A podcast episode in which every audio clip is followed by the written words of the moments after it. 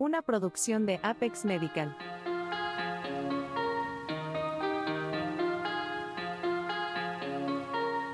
Ferulita para el alma.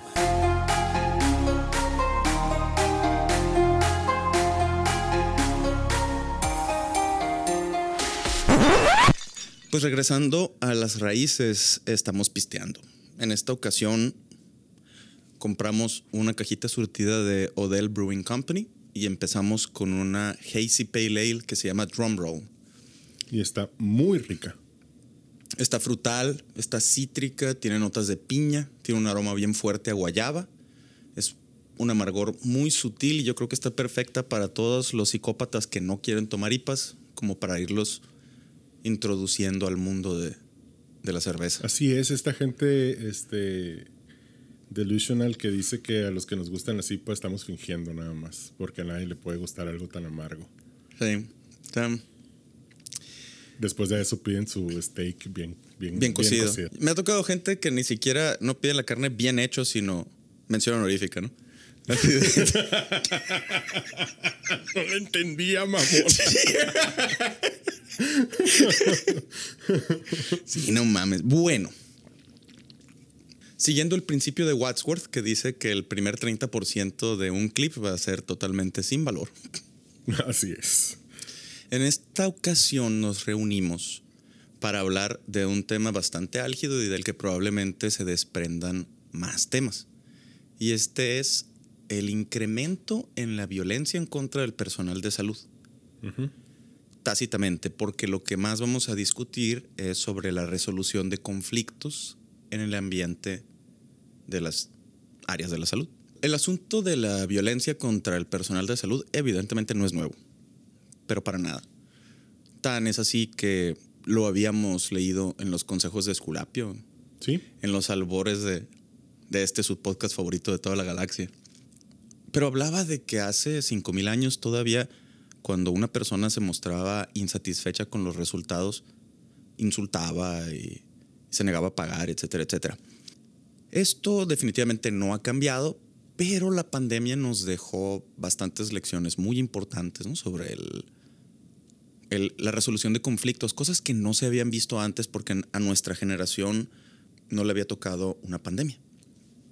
Tanto Así así, tanto así que en el al- ahora a finales del 2022 hubo un congreso sobre violencia al personal médico en París. Y de ahí se desprendieron un montón de recomendaciones. Fue breve, obviamente, no, es un evento de, dos semanas, ¿verdad? Pero sabemos, gracias a este Congreso, bueno, más bien ratificamos conocimiento que intuíamos desde mucho tiempo antes a raíz de este evento, ¿no? Que los principales víctimas de abuso como parte del personal médico son enfermeros y enfermeras. El- Que son los que están al frente Sí. directamente, ¿no? Sí, exactamente. Sin embargo, no, no son los, los únicos. Y la cuestión es que los actos violentos con consecuencias fatales, ahí sí, es principalmente el médico. O sea, eso, por cada, el- son 13 enfermeras agredidas en todo el planeta, hay un médico muerto. Esta es una pregunta honesta, no, no, no te la estoy poniendo de pechito por el tema del, del episodio, pero ¿qué tan común es estos, este, estas consecuencias fatales en, en- en ataques de este tipo hacia, hacia el personal médico? Fíjate que aquí en México tenemos estadísticas algo nebulosas porque se manejaba hasta hace muy poquito tiempo por separado Secretaría de Salud, ISTE, IMSS. Ahora no tenemos reportes eh, concisos y actualizados al respecto, ¿no? Tenemos los de Senasem, Ajá. que los que más, más, más nos importan son los de los pasantes. Claro. Sí, porque estos son los que generan más, mucho más revuelo. Y recientemente eh, aquí en la, en la región ha, ha- ha habido casos, ¿no?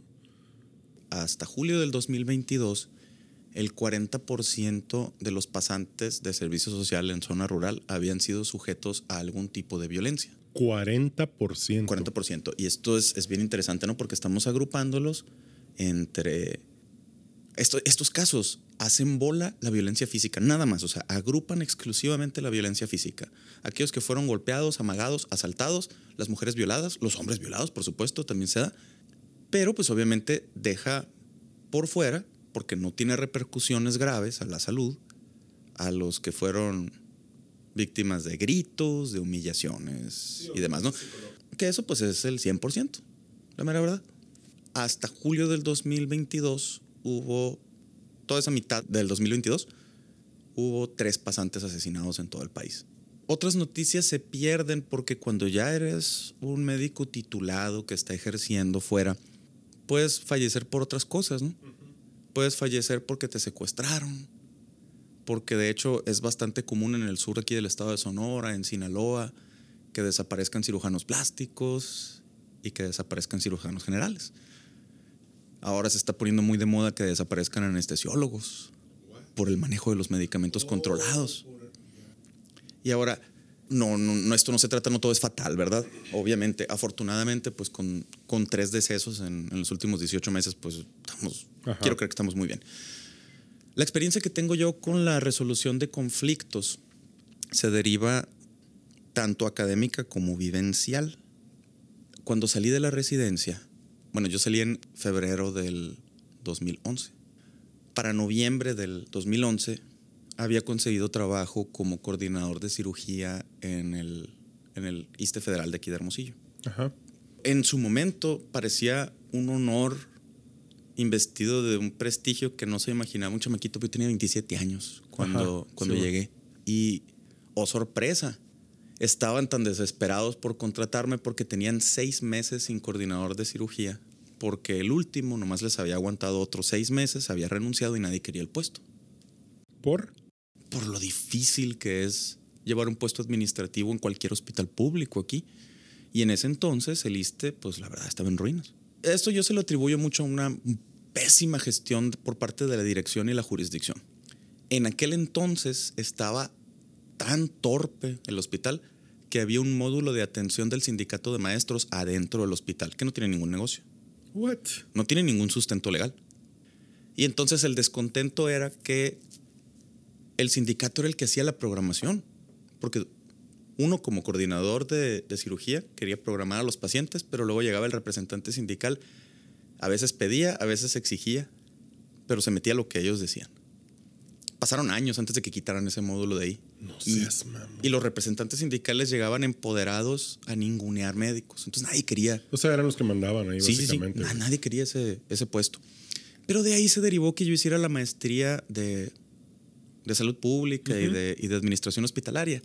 Y parte de lo que conlleva las obligaciones de estar en el puesto es llevar cursos de desde todo, desde el correcto llenado del certificado de defunción hasta mediación de conflictos.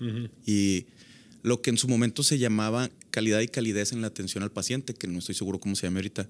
Tengo seis años que no pongo un pie en ese hospital. Cuando me vi obligado a llevar esos cursos por requerimiento del currículum de ingreso para el puesto, sí estos más humanísticos, no tanto administrativos como el de resolución de conflictos, los veía con desprecio por porque decía yo, pues esto es trabajo de la trabajadora social, o sea, para eso están, ¿no? Y lo veo uno desde un punto de vista distante y hasta, hasta con asquito, ¿no? está por debajo de mí. No, no, no, no es así. Es, es, bien difícil, bien, bien, difícil hacer, hacer todo esto. Y es algo que aprendes, como dijo, como dijo Carl Jung, a punta de vergazos, güey. Más bien lo puso como eh, todo incremento en la conciencia supone. No, un Carl, no podemos poner eso. Ah, no, Carl, no podemos poner eso. Ah, ok, entonces. todo, incremento en el nivel de conciencia supone un incremento en la percepción del dolor. Ese fue Alan Watts, de hecho. Pero Carl Jung y Alan Watts dijeron exactamente lo mismo. El conflicto que pueda existir entre médico y paciente, entre familiar y médico, es, es eterno, no se va a acabar. Sin embargo, pues obedece a un ecosistema formado de tres partes. La parte ambiental, la parte somática y la parte personal. Entonces es ambiental, ok, ¿en qué ciudad estoy, qué hospital de esa ciudad, qué hospital de qué institución de esa ciudad estoy. Porque incluso aquí en Hermosillo no es la misma recibir atención en un centro de salud, en el Hospital General, en el Hospital del ISTE, en alguna de las clínicas del, IMSS. No es la misma, pero para nada. Incluso es como los casquitos de Megaman. que cambiaba de color y cambiaban los poderes. O sea, el mismo médico se comporta diferente en el IMSS, en el ISTE, en la Secretaría de Salud. Y el, el ambiental, pues ese lo conoce solo quien se desarrolló en ese ambiente. Y a pesar de que yo soy de aquí de Hermosillo, no me desarrollé aquí en Hermosillo. Ajá. Me fui de aquí a los 17, entonces volví casi para cumplir 30. Mi desarrollo profesional se llevó en otra parte. Y ya me había moldeado yo a, a Volviste, otros volviste estados. ya extranjero aquí, pues. Ajá. Sí. Entonces, como la India María, ni de aquí ni de allá. Ahora, la parte somática, pues esa sí se refiere a eh, cuál es la calidad de la percepción que tienen los interlocutores, ¿no? Entonces, una persona que algo le está doliendo en este momento no le van a entrar razones. Ese dolor puede ser físico, ese dolor puede ser emocional, ese, pues, lo que tú quieras. Y pues la personal es de lo que yo estoy percibiendo que puedo procesar. Y ahí es donde viene la parte de que todo el tiempo se nos dice, retira el ego de la discusión. Mucha gente la aplica precisamente por los motivos por los que yo no quería llevar estos cursos, porque me siento superior a esto, porque esto no debería estarlo lidiando yo. Pero no es eso, no es el retirar el ego de una discusión, es reconocer que una opinión no es una identidad y viceversa Yes. pudiéramos tener una conversación casual, si retiramos el ego de esto, de cualquier tema político, religioso, cultural, biológico, y saber que una vez que la conversación se termina, no pasó absolutamente nada porque fue una conversación. Sin embargo, para muchas personas, y viene el caso súper puntual del testigo de Jehová, la opinión es la identidad. O del alegador eh, profesional, ¿no? Que el objetivo de la discusión no es, no es encontrar la verdad, es ganar. Así es, así es. De hecho, iba a tocar ese tema el- en dos segundos. pero, pero sí está bien. Sí, el, vamos a tener diferentes tipos de quejosos. Yo decía quejoso, así venían en los manuales. Yo, ¿qué pedo? Y si lo busqué y sí se dice Sí, quejoso. quejoso. Ok. Suena raro, pero. Suena bien raro, pero sí. Todos estos cursos los llevé muy a regañadientes, los estuve aplicando con ciertos grados de éxito. No te voy a decir que en este momento eh, sea un negociador de rehenes acá para salir a una película, pero evidentemente tengo una inteligencia emocional muy superior a la que tenía hace 12, 13 años. ¿no? No estoy exento de conflictos actualmente en mi práctica profesional, sin embargo son muy pocos, afortunadamente. Y la iluminación para todo esto, volvemos al concepto de no entendemos más que a vergazos, fue después de, de muchos conflictos, no, no profesionales, sino personales, ¿no? Con amistades, con familiares que de pronto tuvieron algunas opiniones bastante radicales con las que yo no pude comulgar y que tuve que simplemente eliminar esa relación. Pero te quedas pensando, ojo por ojo y todo el mundo se queda ciego. No puedo seguir sacando gente Sí, no puedes poner distancia de todos. de todos y, de, y- y de todo, ¿sí? Y lo primero que, que les dicen en la escuela a los jóvenes estudiantes de medicina es que no queremos robots, con la pena, pero necesitamos robots. Tengo un amigo que es físico, el que dice que la medicina no debería calificar como ciencia, es la menos científica de todas las medicinas, ¿no? Dice que todo es intuitivo. Pero pues este vato trabaja con números. Es, es, es una cosa completamente diferente, ¿no? Entonces, sí, sí, nosotros tenemos que tropicalizar un bloque de, o varios bloques de, de conocimiento y tratar de adecuarlos al- a las sutilezas del comportamiento humano. Y no hay un algoritmo que diga, "Útale, como receta de cocina, como molde de galletas, a todos le voy a aplicar la misma, ¿no? No, no se va a poder.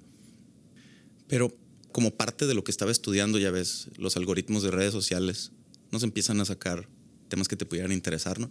Y encontré un libro muy interesante, pesadito de leer, pero muy interesante, que se llama Conversaciones con gentes que me odian, de Dylan Marron. Este vato, pues es personalidad mediática, de no sé dónde demonios. La verdad es que no había oído hablar de él hasta que vi el, el libro. Hizo un experimento social en el que tomó los comentarios más negativos que había recibido en sus redes y concertó citas y entrevistas con esas personas y transcribe las 12 entrevistas que tuvieron más impacto después de todo esto. Ajá. Y está muy interesante, ¿no? El librito está, es- para mí fue pesadito porque francamente no me identifico para nada con el escritor, no con las vivencias del escritor, pero sí con, con el hecho de de tener que mediar ese tipo de Con el- conflictos. con- exactamente. Y tiene, tiene un ejercicio que me pareció muy interesante y bastante sensato. Y me sorprendió que venía de una persona tan joven también. Que él lo llama la mejor historia posible. Y ahora que está tan de moda el doxing, que con cualquier mínimo dato de información buscas la foto de perfil de la persona que te insultó. Y la gente con suma facilidad te puede acosar ¿no? de forma virtual. Entonces él dice, vamos a hacer algo así, pero parcial ¿Cómo? para no volverte loco. Recibes un comentario negativo, lo que hacía él en el INE. Se buscaba la foto de la persona, ve- veía de, de dónde venía. Y entonces lo que trataba de hacer él era justificar por qué su respuesta era así de grosera y así de agresiva. Ok, ok. ¿sí? Y esto pudiera parecer condescendiente por decir, ah, es que mira, este cabrón es de Sinaloa, pinches buchones, ni lo voy a pelar. No. Más bien como lo plantea Marron es, vamos a quitarle las garras y los colmillos a esa bestia que nos está provocando temor. Porque un comentario negativo te provoca una reacción fisiológica. Y este es tu impulso de pelea o huye. De algo estás huyendo Claro. te provocó algo. Entonces, inactiva a la bestia que te está, que te está provocando malestar. Probablemente ya nunca vuelvas a tener una interacción con esa persona, pero existe este sesgo de negatividad inherente a todos los seres humanos, en el que registramos seis insultos por cada elogio. Ajá, sí. ¿sí? Y esto está demostradísimo. Universidad de Stanford, estudio del bienestar a largo plazo. Y supuestamente tiene un componente evolutivo, ¿no? O sea, si ya nos quemamos con algo, no lo volvemos a tocar nunca y entonces por eso registramos tanto lo que nos duele. Pero si dejamos que, los, que las palabras hirientes nos acompañen hasta la casa, pues nos estamos llevando el trabajo a la casa, ¿no? Y nuestra familia no tiene la culpa, la mera verdad. Y después esa no nos va a dejar descansar y vamos a regresar otro día. Y la otra... Vamos, a- vamos a dormirnos cada noche imagina- fantaseando con respuestas súper matadoras. Sí, así es. ¿O qué voy a hacer la próxima vez que lo vea y no lo vea? Tal vez, tal vez no lo vea. En mi caso yo sí los tenía que ver a diario durante semanas porque eran derechohabientes extraordinariamente beligerantes. Pero eso tenía un detrimento en mi capacidad para lidiar con los conflictos de las personas que no participaban en ese conflicto Ajá. en específico. Entonces, que tú tengas conflictos no pone en pausa los conflictos del resto del mundo. Así es que esta, esta estrategia de la mejor historia posible es un ejercicio que después, ya investigando, tiene mucho que ver con terapia cognitivo-conductual. Hay, hay una variante relativamente reciente de la terapia cognitivo-conductual que se llama dialéctica conductual.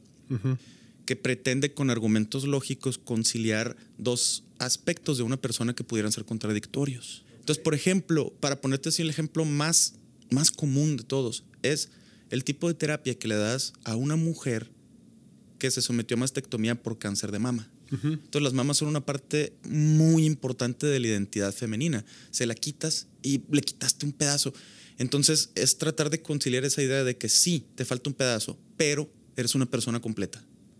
Igual se lo darías a una persona que pierde una pierna, que pierde un brazo, ¿no? Una persona que pierde la vista. No vales menos como persona, aunque estés incompleto. Estás incompleto, pero eres un ser completo. Entonces, hacer este ejercicio es como, como lo que decían de ser el adulto que necesitabas cuando eras niño. Sí, regrésate a tus recuerdos, reconforta a tu yo del recuerdo y ese yo del recuerdo va a alimentar las acciones de tu yo actual. Y es, y es una parte crucial para mantener tu salud mental y por consiguiente la salud mental de tus amigos, de tu familia. Y muy probablemente para nosotros, al menos aquí en el rango médico, sí tiene mucho que ver con tu estabilidad económica también, ¿no? Porque no, ni siquiera hablemos de demandas, porque de verdad que los casos que llegan a corte son muy poquitos. Para eso existe la CONAMIED. Pero pues perdiste, al menos en nuestro caso, los quirúrgicos. Ah, te agarraste con un paciente, ya no vuelve. Y todos sus conocidos jamás van a venir contigo. Exactamente, güey. Todo su grafo social Sí, deja de existir para ti. deja de existir para ti. Y es que el, el sesgo negativo, también estudiado también por Stanford, con, con experiencias de consulta, una persona satisfecha con una cirugía recomienda al cirujano un promedio de tres veces. Pero una persona insatisfecha con el resultado lo quema con al menos 18 personas. Entonces se mantiene ese, ese sesgo de 1 a 6. Está muy padre. ¿Cuándo fue ese estudio? ¿Fue previo a, a redes sociales o no? Sí, no, espérame. Es un estudio que tiene desde los 40 y no ha terminado. Los estudiantes se inscribieron y siguieron yendo mucho después de que salieron de la carrera y luego sus hijos entraron a la universidad y entraron y sus nietos entraron a la universidad y entraron. Y es súper interesante porque se han derivado de ahí una cantidad de, de, seguimientos a largo plazo que no tienes idea y eso es lo bonito de los datos. Y entonces, esto me lleva al siguiente punto. La crítica son datos, la crítica no son realidades. Los datos son números que se calculan y cuyos resultados tú interpretas. Entonces alguien llega contigo mientras estás trabajando, es que esta madre quedó mal. ¿Por qué quedó mal? Me sigue doliendo. ¿Te duele más que antes o menos que antes? Menos. Vamos a tomar el antes como un 10. ¿En qué andas ahorita? En un 1 o 2. Entonces no mejoraste. O, ¿sabes qué? Yo después de esta cirugía yo quería salir corriendo y hacer equitación y box. Perdóname, pero tenías expectativas poco realistas, ¿no? Entonces la crítica son datos. Si tú te quedas con que, ay, se fue insatisfecho, hay una ruptura de relación médico-paciente porque está insatisfecho y no busco la retroalimentación de qué fue lo que lo, lo hizo estar insatisfecho, pues no, nadie gana absolutamente nada. Ajá. Y ese es el núcleo de la dialéctica de Hegel. Porque tenemos la dialéctica socrática, que es todas las herramientas para ganar una discusión, pero luego tenemos la dialéctica hegeliana, que es la que plantea que en una discusión existe una tesis, el postulado, una antítesis, su contrario, pero que no vamos a llegar a ninguna de las dos, tenemos que llegar a la síntesis, que es un punto medio, un compromiso de los dos para que ambos interlocutores ganen algo. Y entonces, retirando el ego de la ecuación, si un paciente no está contento con lo que se le con el trato que se le dio, se le pregunta, "Oye, ¿qué es lo que no te agradó?" No, pues que se me hizo muy caro. El costo te lo dije desde antes. Y si no se lo dije a él, inga su madre, nota mental, al siguiente le voy a dar el presupuesto por escrito. No, es que sabes que hay gente, como tú decías, hay quejumbrosos profesionales, hay gente que se dedica a llamar la atención. Nosotros lo llamamos el paciente facticio, se dice, es el término propio. Y el facticio va a tener una ganancia primaria o una ganancia secundaria. La primaria es, es este, afectiva, es, quiere llamar la atención, quiere validar su personalidad, quiere lo que tú quieras. La secundaria es monetaria, es material. Y hay gente que pues ningún chile les embona, ¿no? Y le digas lo que le digas, todo, todo, todo va a estar mal. A esos son los pacientes que tenemos que agarrar colmillo, identificarlos desde antes y saber cómo manejarlos. Mi consejo no va a ser siempre deshazte de él, alguien le tiene que dar tratamiento, pero sí encontrar una manera de cómo aproximárseles. Esto nos lleva a interpretar la crítica como datos y los datos como algo que podemos evaluar a no sacarle la vuelta a la crítica, sino de verdad a buscar la crítica. Y quitarle el drama a la crítica, ¿no? Quitarle por completo el drama, que sería lo ideal. Ahora, no está mal que haya un poco de drama en nuestras vidas, ¿eh? Somos seres humanos.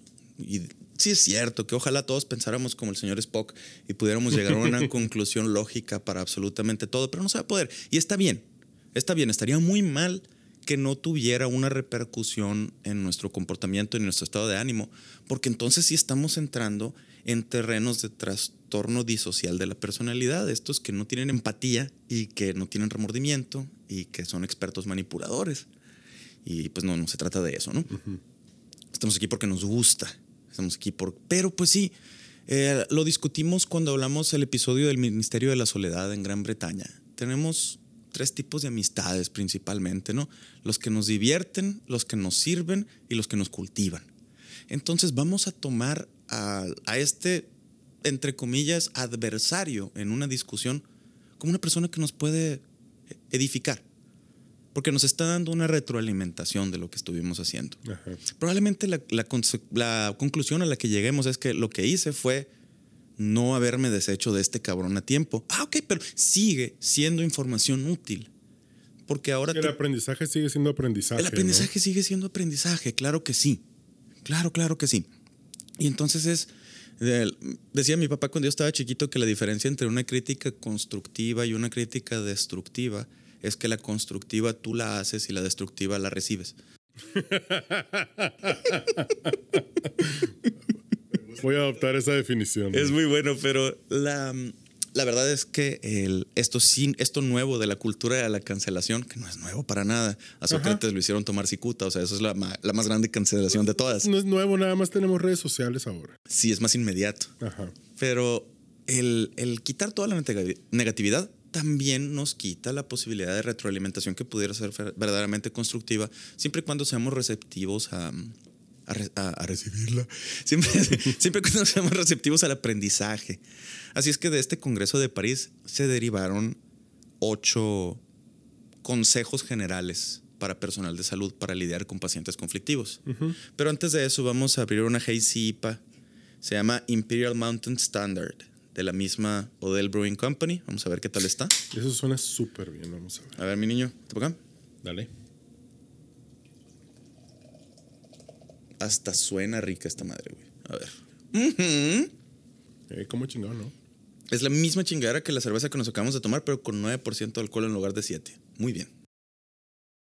No está muy hazy, Para nada. pero está rica. Bueno, la primera recomendación es crear un ambiente propicio para la discusión. Ahí ya valimos madre. Si estamos trabajando en un hospital público, nosotros no dictamos el ambiente. ¿Qué podemos hacer? Ok. Parte del ambiente es nuestra vestimenta. Así es que, tristemente, pero si nos ven desarreglados, nos tratan desarreglados. Planchen su ropita, niños, bañense, rasúrense, de perdida talco en las axilas conduzcanse con la propiedad que, que merece su puesto, porque les costó trabajo llegar a donde están. Y por lo tanto, también maldecir, claro que sí, pero de ahí a comportamientos francamente inapropiados, como ser demasiado confianzudo con el paciente, eh, tratarlo a sopapos, uno sabe hasta dónde va a llegar con el lenguaje, ¿no? No deberíamos de discriminar a alguien, pero llegar a un hospital con la cara tatuada y ser el médico está difícil. No es imposible, pero no es el contexto cultural que buscamos.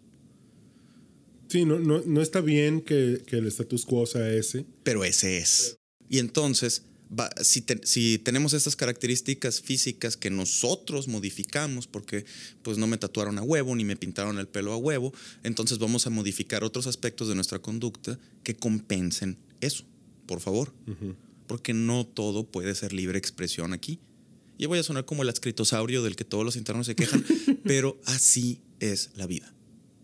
¿Sí? El- la otra es, obviamente, escuchar.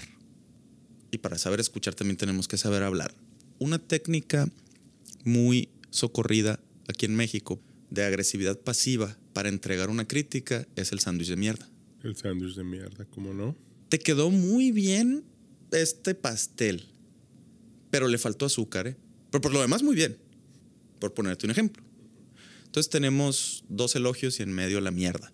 El sándwich de mierda tiene dos posibilidades nada más. Uno, la persona se encabrona porque recibió un elogio primero y después un insulto. El tercer elogio no lo toma en cuenta y toda la discusión se fue a la chingada. O dos, la persona se concentra tanto en los elogios que ignora la crítica y entonces no aprendió absolutamente nada. Y regresando al concepto de las amistades que nos edifican, si desde que empezamos a otorgar nuestra atención, sea en consultorio, sea en pasillo, le decimos al paciente las cosas como van a ser y establecemos las reglas, entonces también el paciente participa en la toma de decisión si quiere o no quiere que seas su médico tratante, porque esto es un trabajo de equipo. Y pues los resultados de mi cirugía solo van a llegar tan lejos como el paciente siga mis indicaciones. Sí, y si el paciente, no, es que no me quiero tomar esto porque no me quiero volver adicto, cosas así, pues estamos mal. La otra es tratar de dar, la tercera recomendación es tratar de dar una respuesta lo más empática posible. Y aquí tenemos que definir empatía, ¿no? Porque el- empatía, así directamente de etimología, es dentro del sufrimiento. Patos es sufrimiento. Informalmente, la empatía se divide en- en- entre psicólogos entre la empatía fría y la empatía caliente. Eso es nuevo para mí. Ajá, es, es informal, no, no es un término clínico. Pero las personas que tienen empatía fría pueden identificar perfectamente qué sentimientos está, ex- está experimentando su interlocutor, pero no les afecta para nada. Claro, claro. Por el contrario, la empatía caliente, eh, la persona siente exactamente lo que la otra persona está sintiendo. Entonces, por ejemplo, si te sueltas llorando viendo Coco, güey, eso es empatía caliente. Y la empatía fría, pues es, ok, ¿sabes qué? Yo sé que esta persona está encabronada, voy a hacer lo que dirija su encabronamiento en esta dirección que a mí me beneficia. Todos experimentamos empatía fría, empatía caliente en, en, algún momento. La cuestión es pues tratar de mantener un equilibrio, ¿no? Y que sea sano y que no, ni dejemos que se aprovechen de nosotros ni nosotros nos estarnos aprovechando de, de la otra persona para que sea realmente ético, ¿no? Entonces la respuesta es, primero, no ponernos exclusivamente a la defensiva. No, no, no. Si tienes algo que decir, me ve la dirección, pide una cita. No, no, no, no va por ahí, ¿no? Entonces tratar de, de bajarle dos rayitas al volumen. Y esto va en los dos sentidos. Un paciente que llega gritando, que llega gritando, insultando, agrediendo de primera intención, ya no se puede tomar en serio. No, ya en el momento en que una de las dos partes está gritando, ya vale madre. Ya vale madre todo. Uh -huh. ¿Que, ¿Que, se puede rescatar, claro que sí, pero vamos a tratar de, de evitarlo.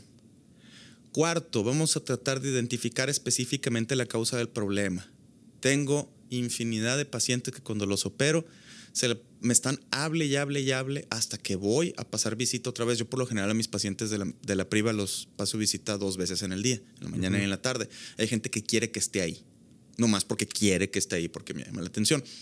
Y la queja más común es, es que le estamos hable y hable a las enfermeras y no vienen. Ah, y por eso me sacaste de mi casa. Uh -huh. O sea, yo estaba jugando con mis niños y tuve que venir para acá para que, para que te trajeran un cómodo.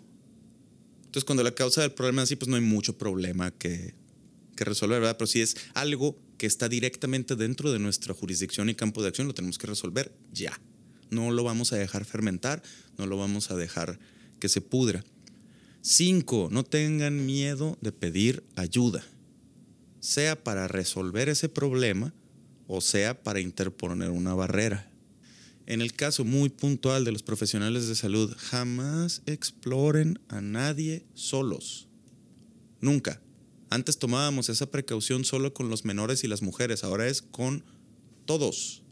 Si la exploración física de alguna manera pudiera interpretarse como una brecha al pudor del paciente, tienes que estar acompañado.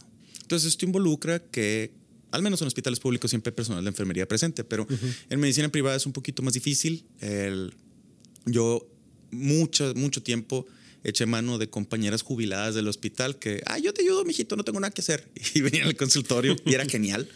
Era genial porque aparte pues sacaban los pacientes y entraba el chismecito y el café y los roles de canela, ¿no? Pero siempre, siempre hay que pedir ayuda. Hasta aquí a la fecha yo si tengo que explorar a, alguien, entra familiar. Sí, claro. Y, en, y, es el pretexto, ¿sabes qué? Ayúdame, me duele la espalda, ayúdame a ponerlo en la camilla. Pero ahí está. No, no hacemos nada escondidas. Jamás. Entonces no, no tengan miedo de, de, pedir ayuda, incluso si se están enfrentando con un problema, un dilema moral, un dilema ético con el que no están familiarizados, también ese vale. El, tenemos todos maestros que respetamos, ¿no? Y tenemos todos también familiares que respetamos, que nos pueden ofrecer un consejo. No, nunca estamos solos, de verdad. Número seis, vamos a hacer todo lo posible por reparar esa relación. Entonces el paciente te dice, ah, ¿sabes qué? Es que no me gustó que no viniste a las 11 de la noche, la madre. Ok, está bien. No te preocupes, no va a volver a pasar. Y a veces eso es suficiente. ¿no? Sí, o sea, por supuesto que sí. El paciente se siente escuchado y a veces es todo lo que se necesita. Uh -huh. A veces sí. Hay algunas personas que no están contentas con eso y quieren su libra de carne.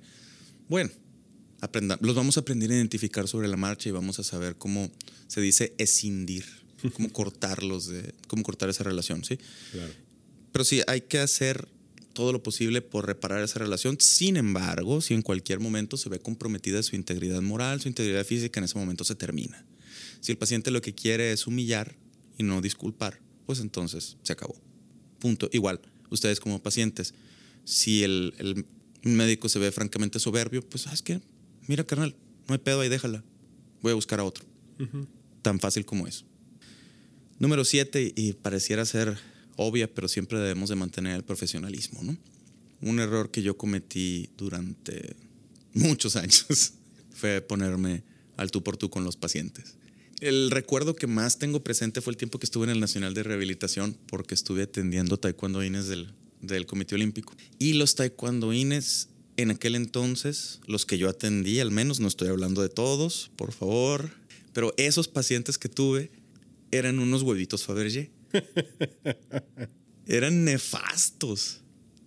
chamaquitos de 17, 18 años tuteándome y hasta diciéndome, ponme los calcetines. Esa fue la que me encabronó. Uno me dijo que le pusiera los calcetines. Y entonces volteé y le dije, mira, mijito, yo también hago artes marciales, yo tampoco he ganado ni una puta medalla, le bajas de huevos. Muy poco profesional de mi parte, lo admito. En ese entonces tenía una mirada muchísimo más estrecha de lo que es el panorama clínico. Y si tuviera la extraordinariamente rara oportunidad de disculparme con esta persona. Lo haría, lo hago en carta abierta, por supuesto. Pero sí, el, el, mantener el profesionalismo va a variar mucho dependiendo del área en la que nos estemos desempeñando. No es lo mismo hablar con un niño que hablar con un adulto, y no es lo mismo hablar con un adulto que se dedica a X y Y cosa, y que viene de X o de Y parte, y de eso tiene mucho que ver nuestra sensibilidad. Y pues por último, la comunicación no verbal viste intensamente, ¿verdad? de Disney. Claro. Ok. La teoría de la inteligencia emocional maneja siete emociones básicas. Para fines de simplicidad, a intensamente le quitaron dos. Le quitaron la sorpresa y el desprecio. Me molesta mucho hablar de inteligencia emocional, porque en mi experiencia las personas que más dicen la frase inteligencia emocional son las que menos saben de qué vergas están hablando. son los que ven los horóscopos y, buscan auras y chakras. Sí, son, son, coaches de redes sociales. Por supuesto, son influencers.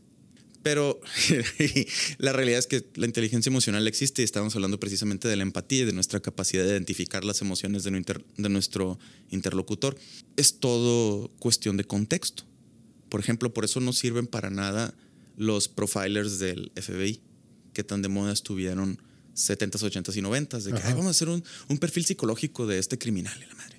Y las tácticas de interrogación es esta, si la persona está temblando es porque tiene miedo. No, cabrón, está haciendo un frío de la chingada, el güey no trae suéter. O sea, es algo tan sencillo como eso. Güey, está empezando con Parkinson y tú lo estás, lo estás jodiendo, ¿sí? No, es que la persona, el, el, aliento le olía, le olía culero, de seguro venía pedo. No, cabrón, está cetoacidótico, tiene diabetes, ¿verdad? Ese tipo de cosas. O sea, esas pequeñeces valen pa' madre, pero dentro de la teoría de inteligencia emocional, hay una cosa bien interesante. El desprecio es la única emoción que provoca una expresión facial asimétrica. Oh, me encanta eso. Ajá. Y una de las, exactamente, ¿sabes quién Estoy haciendo caras de desprecio pues, de manera didáctica en este Sí, háganse de cuenta que ahorita el Axel me está cambiando el pañal y esa es la cara que está haciendo. Güey, totalmente. Totalmente. Y sabes, para mí la mejor cara de desprecio de la historia es Jack Nicholson en A Few Good Men. Cuando va a empezar su, su despotrique de tú no puedes con la verdad. me encanta, me encanta la versión de Canal 5 que acabas de hacer, Me encanta, güey, porque es igualito, güey. y, y, entonces, ese, es, ese lenguaje corporal que maneja Nicholson es. Se merece todos los Oscars que tiene y hay que inventarle Oscars nuevos, ¿no? Sí, claro. Es, Entonces, el, ¿cuáles van a ser nuestras pautas de lenguaje corporal que confieren credibilidad a nuestro argumento empático? una cosa súper interesante. Bueno, primero, ¿no? Expresiones faciales totalmente simétricas. No levantar una sola ceja. No mover solo una esquina de la boca. Sí, una sola mitad del labio. Yo bajo la mitad de la boca así como que... Eh, eso es incredulidad, pero la incredulidad también es una... También hay un desprecio por la opinión que está recibiendo. también, ¿no? A fin de cuentas. Y la otra, verás qué interesante. El cruzar de brazos puede que sí, puede que no. Pero es mucho más importante el asentir hay un montón de, investigaciones que han demostrado que cuando estamos firmemente de acuerdo, sin importar la cultura y el país, asentimos tres veces. Entonces, estar escuchando a la persona y asentir constantemente le refuerza y le asegura que está siendo escuchado. Otra pauta muy interesante es la imitación del lenguaje corporal del interlocutor no es tanto como los que decían, ah, sabes que vas a ligar con la morra más buena del bar, si se revuelve el pelo y se, muerde el labio y luego te roza el muslo, no mames, no.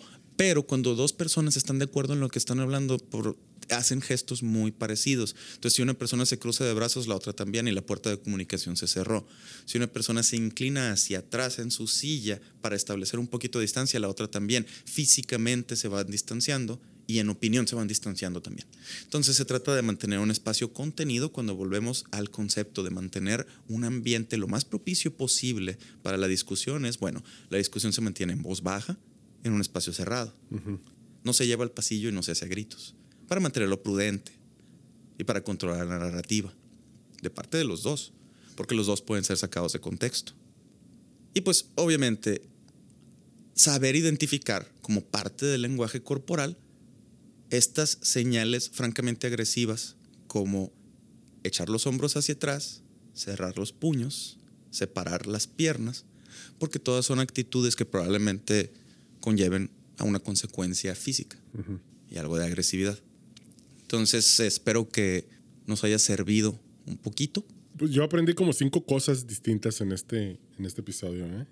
Eh, nos encantaría recibir sus comentarios. De hecho, también nos encantaría escuchar sobre sus experiencias, sean positivas o negativas, con el ramo médico, médicos que nos estén escuchando, interacciones difíciles que hayan tenido con pacientes que ameriten ser relatadas y de ser analizadas, porque la retrospectiva es 2020.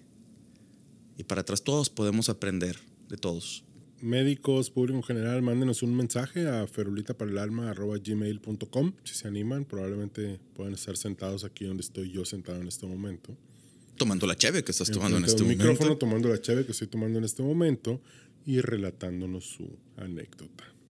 Así es que muchas gracias Axel y muchas gracias a todo el público por soportarnos una semana más.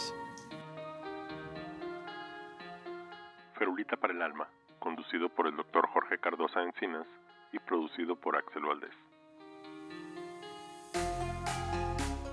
Para comentarios, sugerencias o críticas, diríjase a ferulitaparaelalma.gmail.com.